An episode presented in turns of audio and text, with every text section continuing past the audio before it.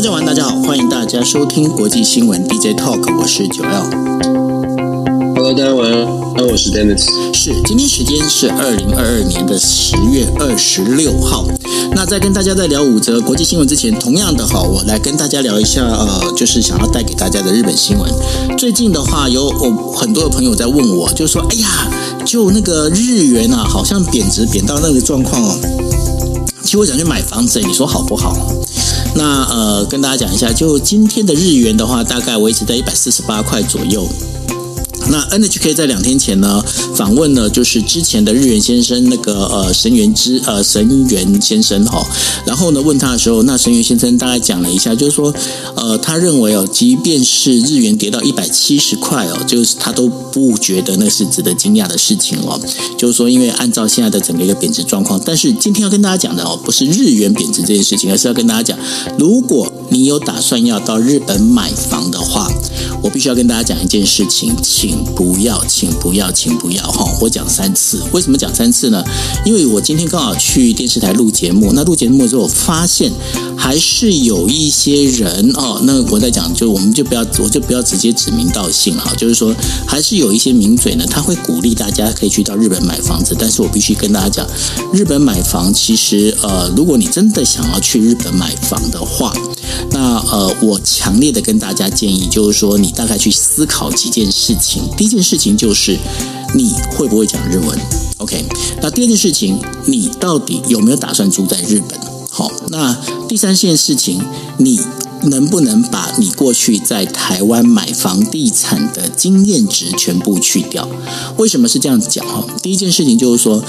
今天如果你是买一个住宅的房子，你如果说到呃日本去的话，我必须跟大家讲，因为日本的这个地价哦，它本身涨得并没有那么的快。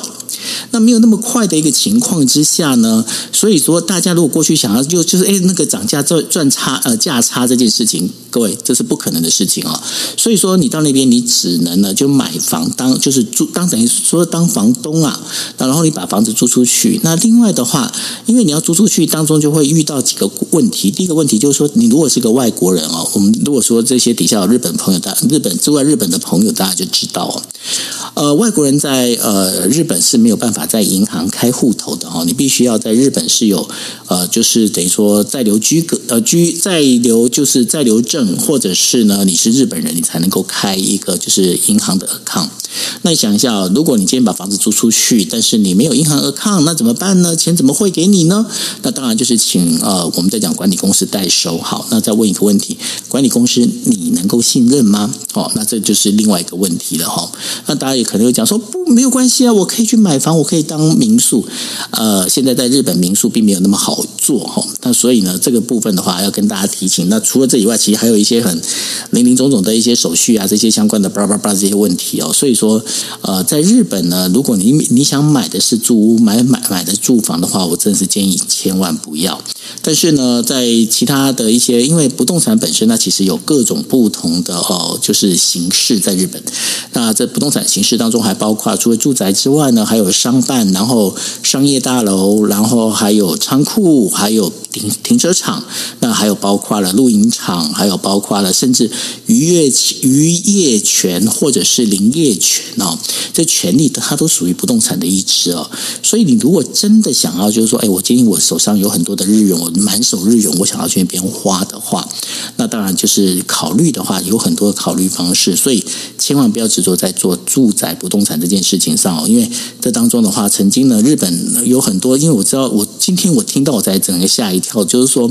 在台湾的话，有一些就是呃中介啊，他就告诉你说，哎呀，因为你人人在台湾吼，那然后你就你就等于委托我之后，来帮你做这些事情。但是我必须要跟大家讲，在日本，就是光是在日本的日本人哦，他们就有很多的这样的发生了很很多起的案件。他什么样呢？就比方说，你是住在福冈，然后他告诉你说，大阪有一间有个物件，那你可以去那边买，那你可以去那边买。他但是跟你讲说，哎，你现在就没办法去，因为它里面有住人，所以没办法看房子。但是你相信我，我们这不动产我们可以把事情做得很好。但是他在那个呃里头的话，其实这这一间房子它可能没有一个好的管理公司，它甚至可能是有发生过凶案的一个住宅哦。但他没有跟你讲，他为什么可以不用跟你讲？因为呢，在日本有个法律是这样的规定，就是告诉你说，今天如果它是一个就是凶案的一个发生凶案的一个不动产的话，只要有就是在这凶案发生之后。告诉准备入住的这个人就可以了，什么意思呢？也就是说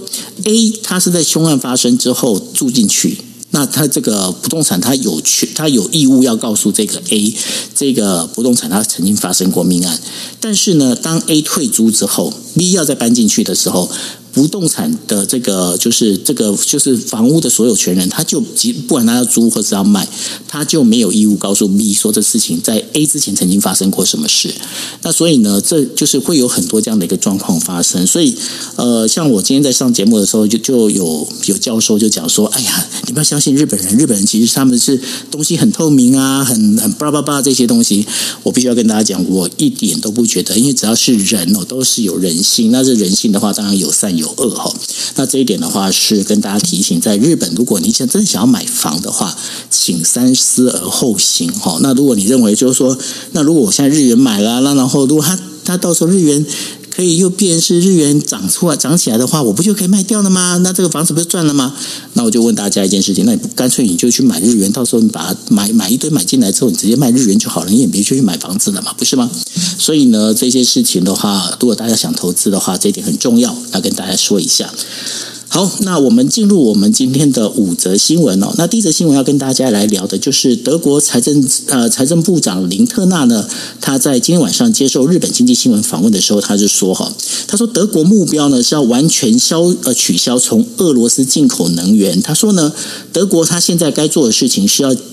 更立刻紧急的哦，将它的能源多样化，而且呢，要尽快的能够再从这个俄罗斯天然气供应上整个独立出来啊。他说，即使啊，即使说要面临到高昂的燃呃燃料成本啊这些风险。都要必须要对俄罗斯保持这个强硬的态度哦。那这个林特纳呢，他同时也是执政执政联盟当中自由民主党就是 FDP 的这样的领导人哦。他表示呢，逐步淘汰俄罗斯的天然气呢，并且到零依存这件事情是非常重要。那可以取代的一个方案包括了储存液液态呃天然气的这样的一个空间，还有呢再生能源以及欧洲的天然气开采啊这些相呃相关的这些事情呢，都应该去做，而不应该是屈服于俄罗斯的压力。那德国呢，现在已经也是决定了，原本在今年准备今年年底准备淘汰的核电呢，由于今年冬天的那个能源需求上升哦，所以呢，必须做好准备。那所以说，他们现在呢也会推迟哦，推迟这个要就是呃核就是淘汰核电的这个日程。那呃，自冷战期间的这个一九七零年开始，德国呢都一直是通过这个所谓的这个天然气管道啊，从俄罗斯，也就是当时的苏联呢进口这个天然气。那然后后呢，如果这问题是这个，如果要跟这强调这个外交的话，那这个依存于俄罗斯的这样的一个天然气的事情呢，就必须哈，就是必须要能够有做一个解决。尤其是在俄罗斯入侵乌克兰之后啊，那然后呢，呃，就是林特纳呢，他也认为哦，就是说。德国呢，必须要采取一个更强硬的一个立场。那所以呢，在这包括了俄罗斯，它这个已经切断了，就是呃，就是我们在讲的北溪的这样的一个天然气管道之后呢，那现在的话，德国也开始在寻求各种不同的这个取代、替替代那个俄罗斯的一个天然气的这样的一个替代品。那除了这个德国的能源这件事情啊，要来等于说要。对俄罗斯宣布要零依存之外啊，然后德国知名的这个汽车啊，我们在讲的就是奔驰集团呐、啊，他在二十六号也宣布哦，就是要退出俄罗斯。那整个一个奔奔驰公司呢，他要把负责生产的这个子公司的股份呢，全部卖给当地的汽车啊的汽车公司。那然后呢，因为现在最主要原因是因为俄罗斯入侵乌克兰时间现在已经长达八个月了哈。那这八个月时间的话，其实这个对于呃奔驰汽车来汽汽车来讲哦，其实它是一个蛮大的一个损失哦。呃，因为呢，在二零一九年的时候啊，他们才刚投资了二点五亿的欧元呢、哦，在莫斯科的郊区盖了一间工厂，准备生产就是这个奔驰汽车的一一级一系列还有 SUV 的这样的一个车子哦。那现在整个扰乱了这整个俄罗斯国内的一个供应链呢、那所以呢，现在等于说，呃，奔驰汽车呢也决定了，就是要认赔出厂。那另外的话，呃，韩美呢，他们共同的一个军事呃军事演习哦，这是四年来以呃四年以来哦第一次公开的来表示哦，那等于说公开这个等于演习的这个项目跟内容哦，那可以确定的，这个的确是针对于北韩的核实验来所做的这样的一个事情哦。那我们在昨天也跟大家提到了，因为呃就是。现在有很明确的证据，就是说北韩呢很可能会在这个第七次的这样的一个呃飞弹试射当中呢，会来做进行核实验。那不管是南韩也好，或者是美国也好，也都在在紧锣密鼓的在等于说在非常关注这件事情。那除了这个北韩的这个核实验之外呢，俄罗斯政府呢，它也在二十六号的时候就通过，就是通过这个。管道呢，告诉美国，就是呃，这个俄罗斯准备啊来进行所谓的包括洲际导弹的这样的一个核战略作战部队的演习哦。那对这件事情，而且俄罗斯呢国防部他们也公布了一个一段视频哦，来显示从呃舰艇上发射这个导弹哦，然后击溃的这个部分。那这整个部分的话，其实是跟核攻击呢，这最主要这个跟核攻击应付核攻击这件事情是有关的哦。那当然这件事情对于北呃不管是美国或或者是其他的这个呃西欧国家来讲的话，他们也都会更加的紧张跟关注哦。那另外跟大家很久没有跟大家提到的有关于缅甸，那缅甸呢，缅甸空军呢，它在呃就是最近哦，就是直接就是袭击了缅甸北部的这个就是反抗军的一个组织。那相信呢，这个可能造成了到包括数十人的伤亡哦，这当中有六十人丧生，然后数十人这样的一个受伤哦。那这当中并不是只有反抗军。还有一些平民也遭受到轰炸哦，那使得呢国际间呢来谴责这件事情。这国际间包括谁呢？包括了英国跟美国，他们在呃缅甸的这个驻缅大使馆呢，强烈的谴责这一次的空空袭哦，认为呢就是呃缅甸军方呢无视保护保护平民的这样一个责任。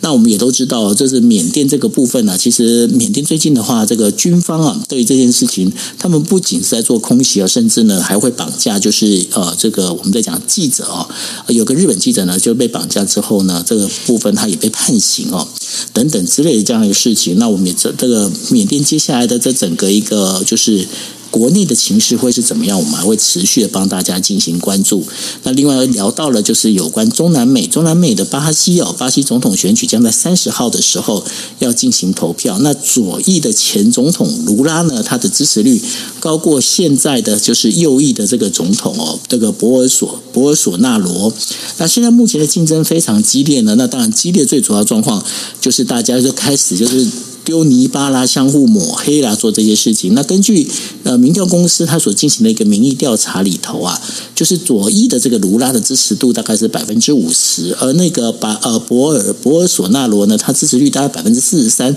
其实大家可以看到，这个整个数字的话，也在于伯仲之间。那对于这个接下来的话，这个整个巴西，巴西如果由这个我们刚刚提到的由左翼的这个，就是呃就是卢拉哈，他的一个等于说支持的。这个支持度拉高之后啊，对于整个全球的这个整个一个我们在讲的国际态势、国际均衡当中会有什么样的影响呢？那这也是我们值得关注的。最后要跟大家聊到的，就是有关于巴黎协定啊。那巴黎协定大家都知道，大家就是呃在呃。俄罗斯入侵乌克兰之前呢，呃，大家在巴黎协定上面都已经纷纷定出了，嗯，我们的碳排目标。那我会跟大家讲一下，美国的碳排目标呢，是说在二零三零年的时候，将要比二零零五年呢减低百分之五十到百分之五十二的碳排。然后欧盟呢，它也决定在二零三零年的时候，要比一九九零年呢减少百分之五十五以上的一个碳排。那日本也宣布了，嗯，我们在二零三零年的时候，要比二零一三年度呢。减少百分之四十六的一个碳排，那中国讲的更口气更大哈，他说这个到了这个二零三零年的时候要达到碳啊，等于说呃碳达峰。那到二零六零年的时候，要实际的零碳排哦。那印度呢，他也宣布说，他在二零七零年的时候要实行零碳排。还有一个就是现在的这个整个全球最大的动乱的一个渊呃的一个等于说根源呢，就是俄罗斯。俄罗斯宣布呢，二零三零年为止呢，它的一个零碳排呢，要跟一九九零年相比，要减少百分之三十，到二零六零年的时候要实行零碳排。但是现在的话，我们在讲的就是说，因为整个俄罗斯入侵乌克兰之后啊，这一个目标呢，大家相信这个，因为就是整个一个碳排目标，可二零三零年的时候可能不会减少，还可能会比二零一零年的时候增加了百分之十点六哦。那这整个一个状况里头的话，我们在讲说，因为战争所引发的这整个一个地球暖化的现象。再包括大家肯定会发现哦，如果你是住在台湾的话，呃，最近的台风好像都不太来吼。那不太来这个状况的话，其实它所造成有很多的一个影响啊。它什么样的影响呢？它这个等于说是一个气候暖化哦。那如果大家可以去找呃郑明典郑明典主任的他的脸书，也可以看到，他也提到一个，就是说呃黑潮开始就是蛇形哦。什么叫黑潮蛇形啊？黑潮我们都知道，就是它是在太平洋沿岸哦，这个鱼等于说。鱼群啊，你大家如果看过尼莫就知道哦，那有有点像是海洋的这个高速公路哈。那等等于说鱼群他们整个快速的一个通道里头啊，那在日本的话已经出现了黑潮蛇形，也就是说原本应该是在呃南日本这一边，也就是包括关西以关西以西的这一块的这个海域所生存的这样的一个渔货，它开始呢是往北走了，在北海道，比方说像是秋刀鱼啊这些鱼。在北海道那边可以抓得到了，那但是呢，相对的哈，像鲑鱼啊，鲑鱼鲑鱼呢，它反而会减少，因为鲑鱼原本是生存在那个呃北海道附近哦。那鲑鱼它可能产卵之后，它的幼子它会等于说会在海洋放流哦。但是幼子放流之后，刚好遇到那个谁，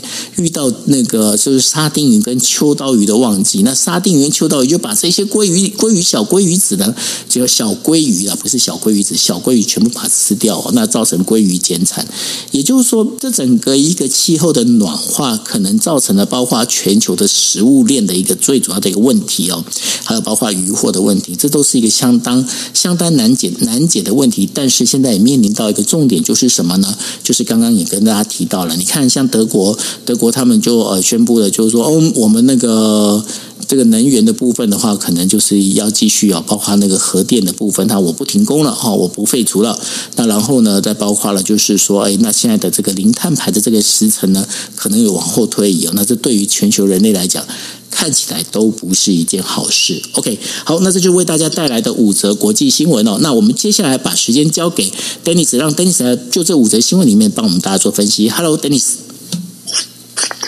好，那我就针对今天谈的这些消息，有跟大家做一些分享了。那一样的，就像我们平常都一直在说的，现实跟理想哦，其实真的是有点差距，而且这个差距在国际的变局当中会越来越明显，明显到的程度是我们都能够有感的。那尤其是政治人物，他在施政上面就会遇到更大的挑战。如如果再加上我们说，在全球的民主政治当中都遇到的。国内政治的两极化，各个政党呢都站在自己的立场，为了过去的一些理想，或者是在政策上面没有办法去做一些协调或者妥协，就会发生在各国政治，我们都看到了越来越多、越明显的就是那种激烈的对抗跟冲突。最近呢，在受到乌俄战争的影响哦。我们说影响已经很久了，可是为什么现在感觉起来又通通所有的这个纷争都浮上了台面？因为时间拉得越长，它的经济上面对大家的这个对各国的经济冲击就会越来越吃重，已经成非常明显的压制到了、压缩到了这个经济的发展。那现在尤其是我们也一直在跟大家说。冬天快到了，冬天快到了。在台湾的朋友真的很难想象冬天到了是什么意思，因为台湾最多就冬天到了多穿衣服就好。可是，在很多其他世界的其他的地方啊，冬天到了不是多穿衣服能解决的问题。那零下三四十度的地方，你穿的再多，包的跟球一样，你可能还是没有办法抵挡寒冬。你一定要有能源的供应才行。所以我们常常在说，我就说有些朋友在讲说，冬天到了到底是会有多大的冲击？有的时候，我们真的没有生活在冰天雪地的地方，就很难象，呃，像德国、像法国、像欧盟国家，现在就遇到这种问题。我们说德国啊，它虽然在很很努力的在降低它的天然气的依存，而且按照目前的规划呢，非常有可能在二零二四年之前就可以真的达到天然气的零依存。可是即便是如此啊，它中间还是付出了不少的代价。怎么说呢？德国其实在上个月开始就在提就提出来了所谓的呃能源的应针对能源价格高涨的纾困方案，总共提出了高达两千亿两千亿欧元的对国德国国内的能源的补助。虽然施行的细则细则呢还没有完成的公告，但是一般的预测大概会补助民民众的民生必需的这些电这个能源的这个费用呢，可以补助到八成。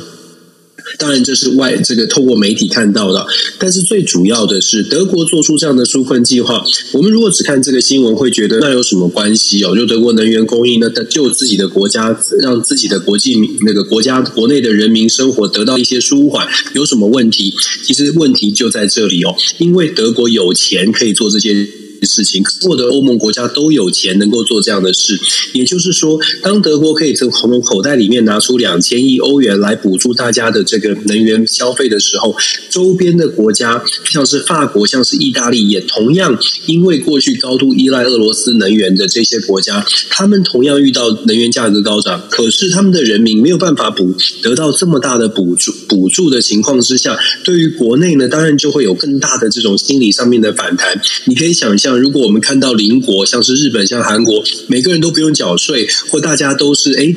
GDP 的成长都差不多，或者我们觉得我们的经济规模差不多，可是别人有很多很好的东西，有的时候你心态上面也很难很难去平衡。再加上整体的这个能源能源呢，是大家都在短缺，有钱的国家表现出。出来的是，我还是可以用，我就算价格再高，我还是可以买得起。那么稍微的财力有限的国家就会更加的担心。那如果你们担心的不是钱，我们就会有我们的短缺，可能问题就会更加的严重了。所以德国的纾困方方案，事实上很严重的影响到整个欧洲的欧洲国家的团结。呃，就在上个星期，德这个意大利。呃，昨天呃才正式等于是正式卸任的总理德拉吉就公开的批判这个德国的这个做法呢，是不顾欧盟的团结，甚至会让整个欧洲国家出现更多的猜疑。因为有钱国家你可以你可以这样子做，我们没钱怎么办？所以德国现在在很多的政策上面，我们都看到了德国的务实的一面，可是也看到了国际的，也反映出国际的现实。理想的部分还是存在，因为德国现在联合政府里里面呢。想啦，自民党他们其实站在所谓的民主价值啊、环保价值，还是站的蛮强的。可是联合内阁当中的社民党现在就是比较务实哦，所以其实德国的这些政策的决定，在国内、在党内、在甚至在联合内阁内都出现了不同的意见。然后你看到德国的民调就很有趣了，因为德国民调本来应该是执政党内最大声量的社民党，也就是总理肖兹所带领的政党，应该他照理来说，他的民调应该要高于其他的政党。可是他落居第三，反映出来的是，包括连执政党内都有一些问题。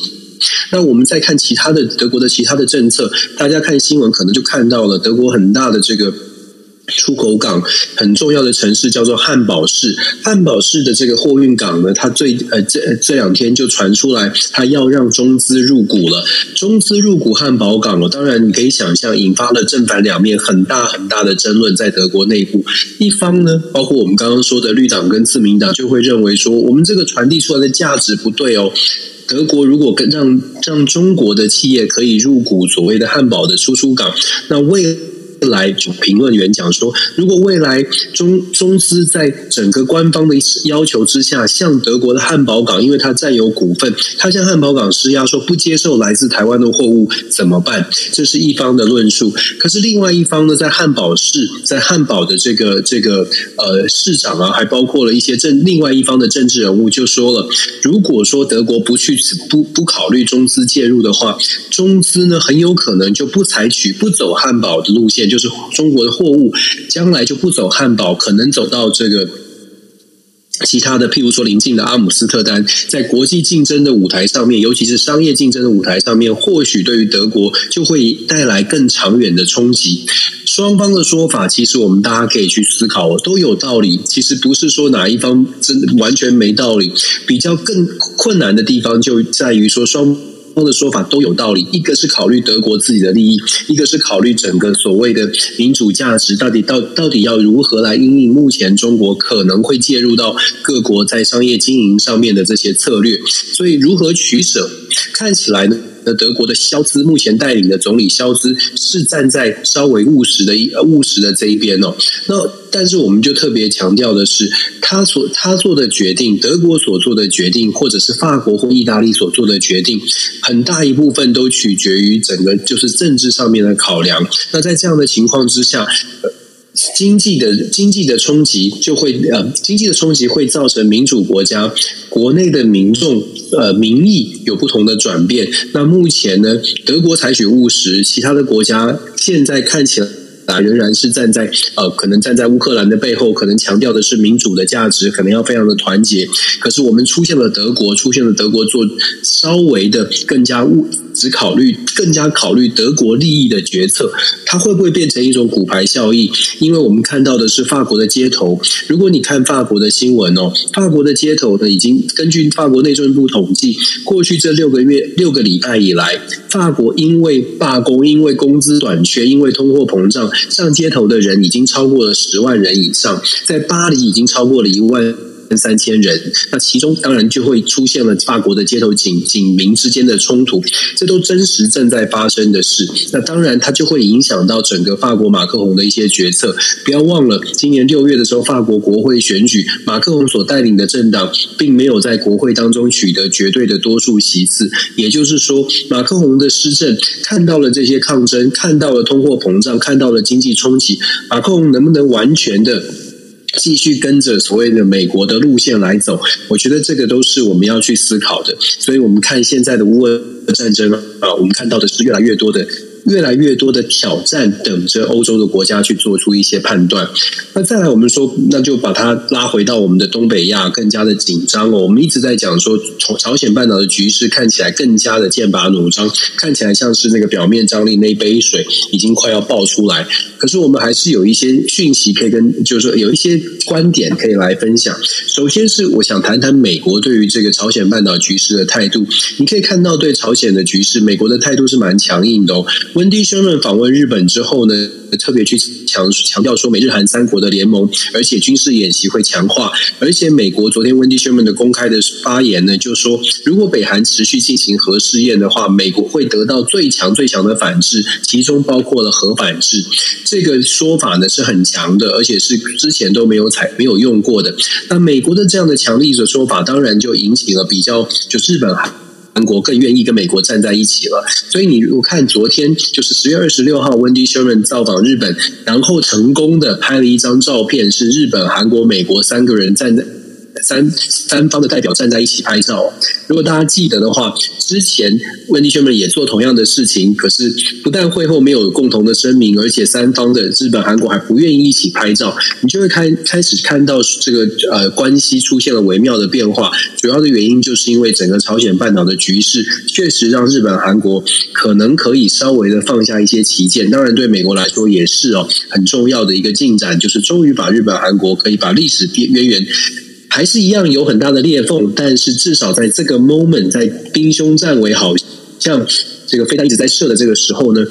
让这个两个国家至少愿意坐在一起。我刚刚说了，在这言辞上面变得很强势哦。我们看待美国对待朝鲜、对待北韩的态度，讲说核反制，大家想一下哦，就是在俄乌战争发生到现在为止，尤其在最近这一个月以来。俄罗斯一直有提到所谓的核子武器的可能性，不管是低当量还是战术核武使用的可能性。可是我们有没有听到一句美国说会用核反制来来回应俄罗斯的这个核核子武器的威胁呢？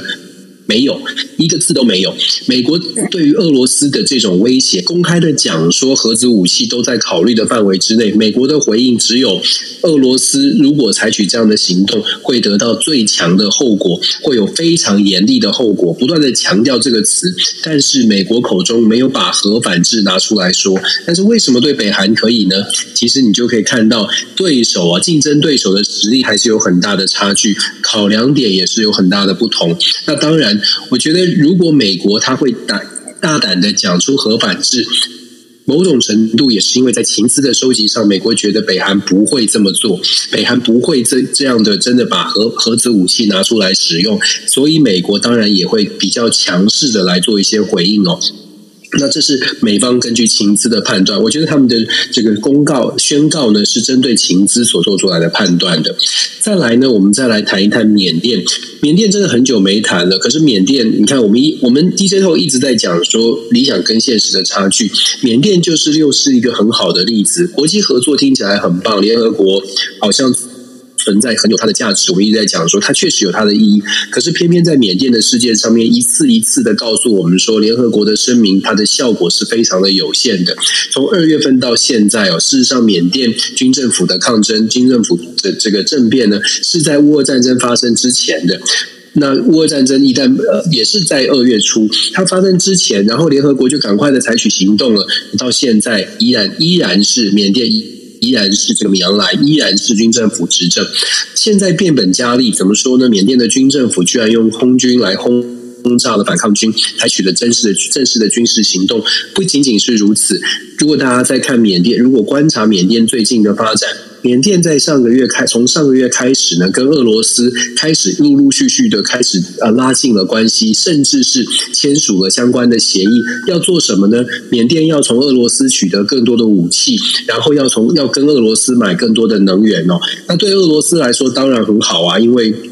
这个经济制裁之后，他的买家变少了，现在缅甸投投靠到他的这一方哦。两个人，那两个国家都是受到全球现在比较反感的国家，两个国家都是受到经济制裁的国家，两个人两个国家现在抱团在一起，不意外，但是它也反映出来国际的现实，到底能够拿缅甸怎么办呢？我们在过去这八个多月以来，大家关注在乌克兰的时候，其实缅甸的部分，联合国有发声明，东协国家，我们之前也谈过，东协国家日本、中国都有试着要去调停，试着去做处理，可是军政府依然依然。故我，事实上没有任何的实际的实力有办法去做扭转。只要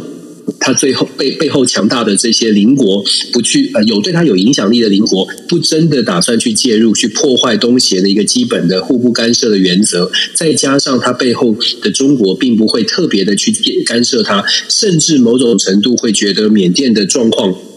可以变成一个例子，告诉全世界：哎，美国所主导的所谓的联合是国际国际合作，它的它的作用是有限的。多方的考量之下，缅甸现在告一再次的告诉我们，其实呃，现在的世界哦，它的它的混乱的情况，让像缅甸这样的国家，我无意说缅甸是强或是弱，可是你可以想象一下，像缅甸现在的军政府对它。的判断，在他的判断里面，世界没有什么国家可以 hold 得住他，这是一个很令人担心的状况。中型的国家，甚至稍微小型的国家，现在都觉得国际上面没有任何的秩序可言。每一个国家，只要我想做，我就应该现在就做，然后再来看看到底会有什么样的反弹。如果没有任何的反制，就会开始进一步的去扩。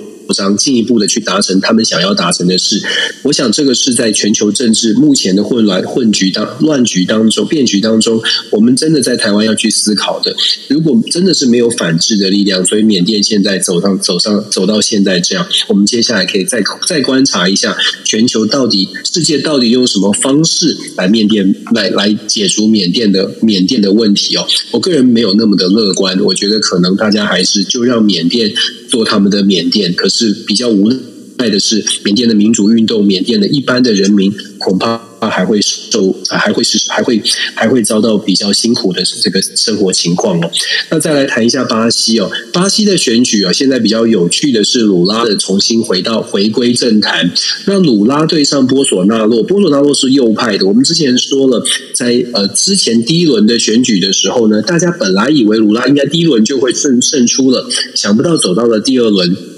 当时有说到说，巴西的民调好像出现了蛮多的偏颇，因为在第一轮投票之前，本来以为他的领先是可以达到百分之十五甚至更更多，所以应该一轮投票就结束了，就拜拜，就是波罗波索纳洛就应该要下台。想不到进入到第二轮，可是进入到第二轮，现在又是一样的，民调还是呈现的是鲁拉领先。那现在右派的波索纳啊波索纳洛就觉得说这个是这是假民调，然后互相的指控。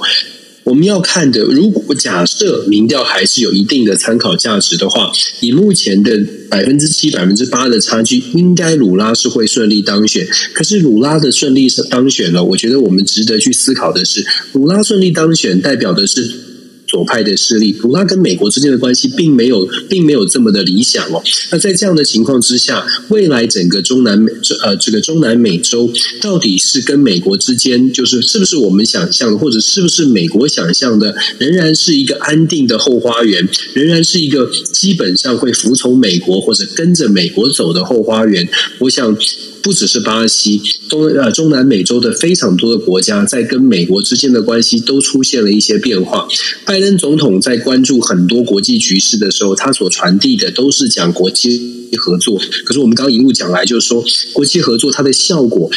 理想很很崇高，感觉很不错，但是如果实质的效果出不来，事实上，接实听了几次之后你就麻木，然后你就再也不相信了。我想，对于尤其对于很多的发展中国家来说呢，都会出现这样的现象。这也是我们说巴西的总统选举在。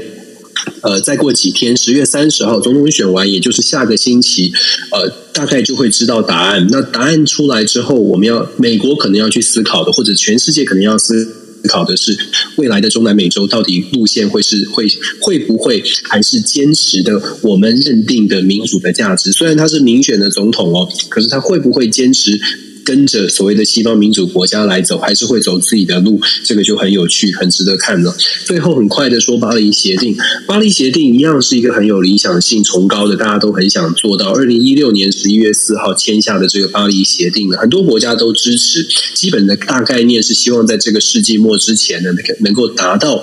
有效的减缓全球暖化的速度，让。全球的平均气温可以降降低两度，甚至更进一步的希望可以降低一点五度，还有一些温室效应、温温室气体的排放啊等等哦。可是其实呢，要达成这样的目标，它有一个前提假设或者先决条件，这个先决条件是全球必须是稳定的。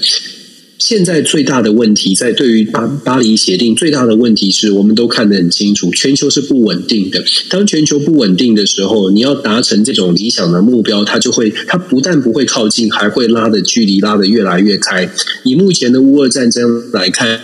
我们很清楚的已经看到能源的短缺造成什么？造成可能本来已经要淘汰的一些能源的来源呢，都开始重新使用了。不管是煤炭也好，或者是天然气，或者是呃排放的很多的各种的可能，各种各样的能源能用的都得用，而且从各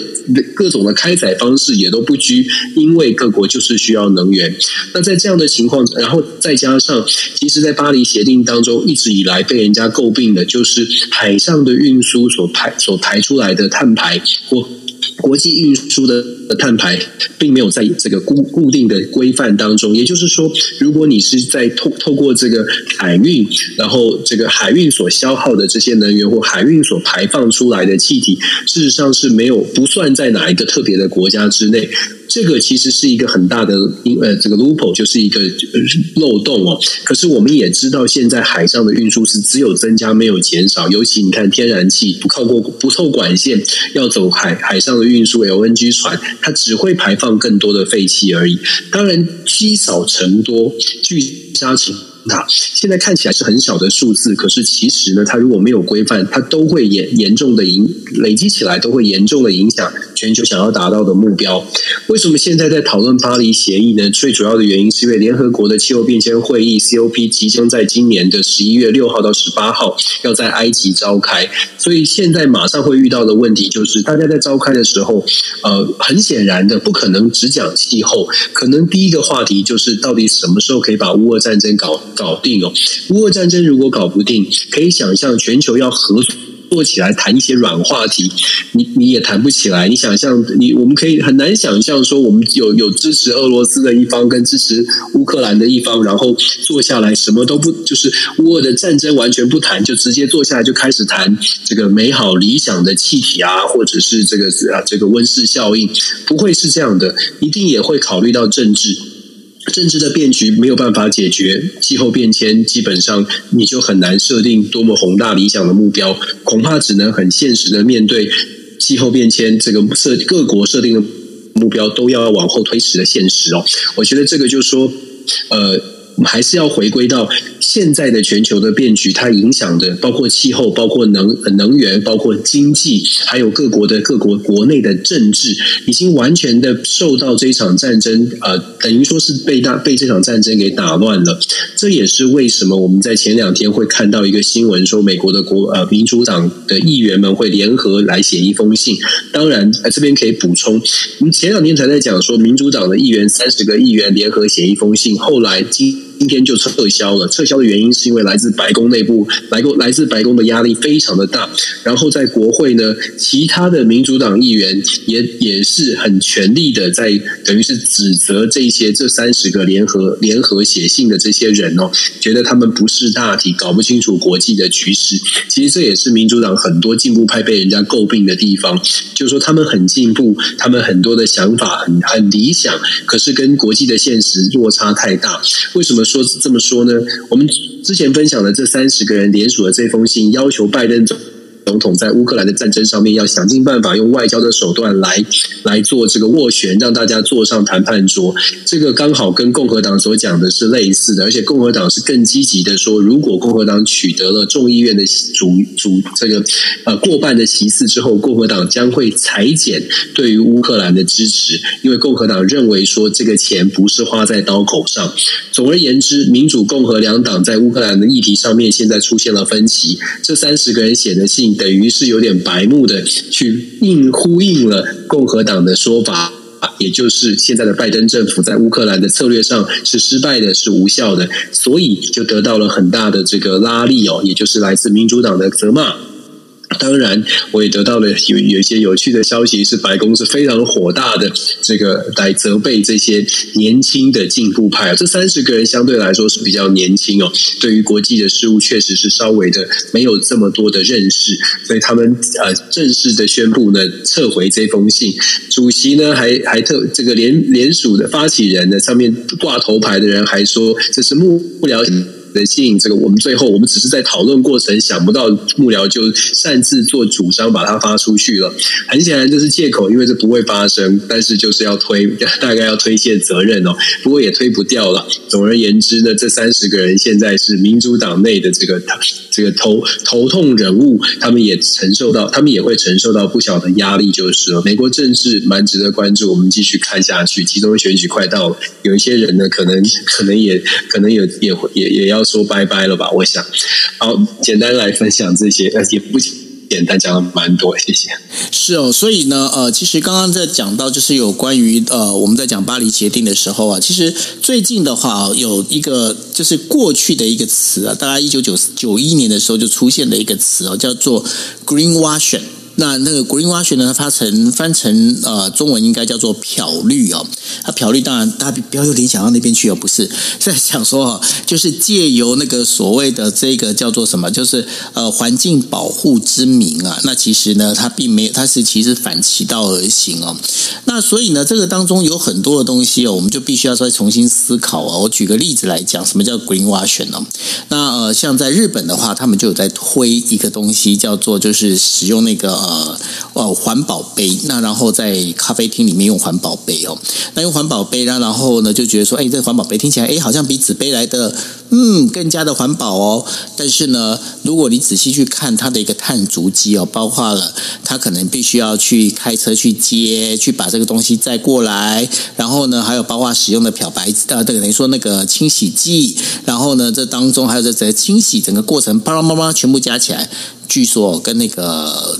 一般的我们在讲纸杯哦，它本身差距并没有那么大。那也现在也有一种另外一个说法，就是说包括了那个我们在讲的就是那个塑胶吸管。那塑胶吸管其实呢，他们呃日本他们就现在有另外一个一种声音，就讲说塑胶吸管之所以会呃会呃等于说等于造成海洋污染，最主要问题其实是在于呢没有在前段就是在回收的时候没把它做好哦，等等等等之类的这些东西。那所以呢有很多的议题呢，其实大家可以重新的去思考。再去了解一下到底这是怎么一回事。那明天的话呢，可能会跟大家聊一聊，因为刚刚我看到就是呃，新华社在昨天晚上的时候已经宣布了哈，就是中共的这个党章了，因为二十大之后啊，通过中共党章的修正案。那这党章修正案里面呢，把这个中共总书记的那个习近平的这个篇篇幅啊大幅增加。那包括了在习近平新时代的中国特色社会主义思想指导下。中共要实现第一个百年奋斗目标，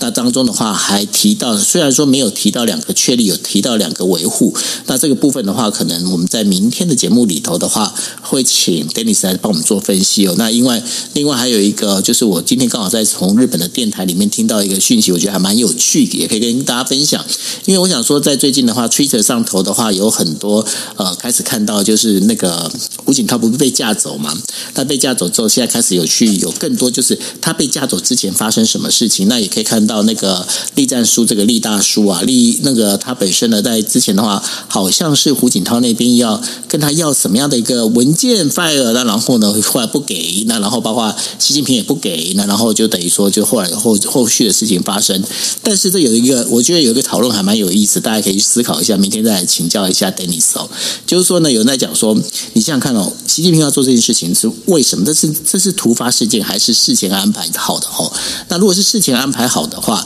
那想想看，这一场里面其实是不是借由这个胡锦涛啊，给其他的非席派啊，就是包括我们在讲的，就是团派这些人呢，来一个等于说是杀鸡儆猴这样的一个做法哦，那会不会有是这样的一个状况呢？那这当中的话，其实诡谲多变哦。那明天再来跟大家讨论。好，那最后的话，Dennis，你还要帮大家做什么结论吗？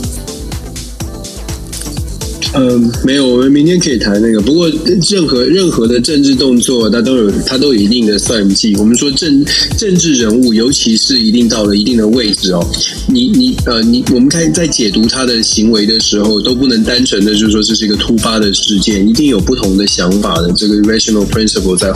后面。只不过每个人的理智，每个人的算计，他的脑袋里面的方程式不一样。这个是明天可以稍微谈一下。我们在尤其在解读中国习近平现在的想想。法可能要思稍微重新思考。我们从民主世界去做呃一些判断的时候，他常常很多人会想说，呃，经济维持和平稳定会是一般领导人的脑袋里面所想的最重要的事情。可是对于非民主国家的领导人，他的经济稳定是不是最重要的事？我们之前有说过，这个可以思考一下。那当然，如果不是，如果如果不是他为最重要的事情，那么他想要表演的，他想要演出，想要呈现出来的。其实就是不一样的东西哦。但我刚刚我认同杰哥刚刚所说的，其实很有可能才想要传递的讯号就是，就是听我的，其他的就别说了。对啊，对，所以呢，这个部分的话，我们明天的话，我们再做比较完整篇幅跟大家来做一个解说。OK，好，那这就是我们今天带给大家的国际新闻 DJ Talk。那非常谢谢大家的收听哦，大家晚安，拜拜。晚安，拜拜。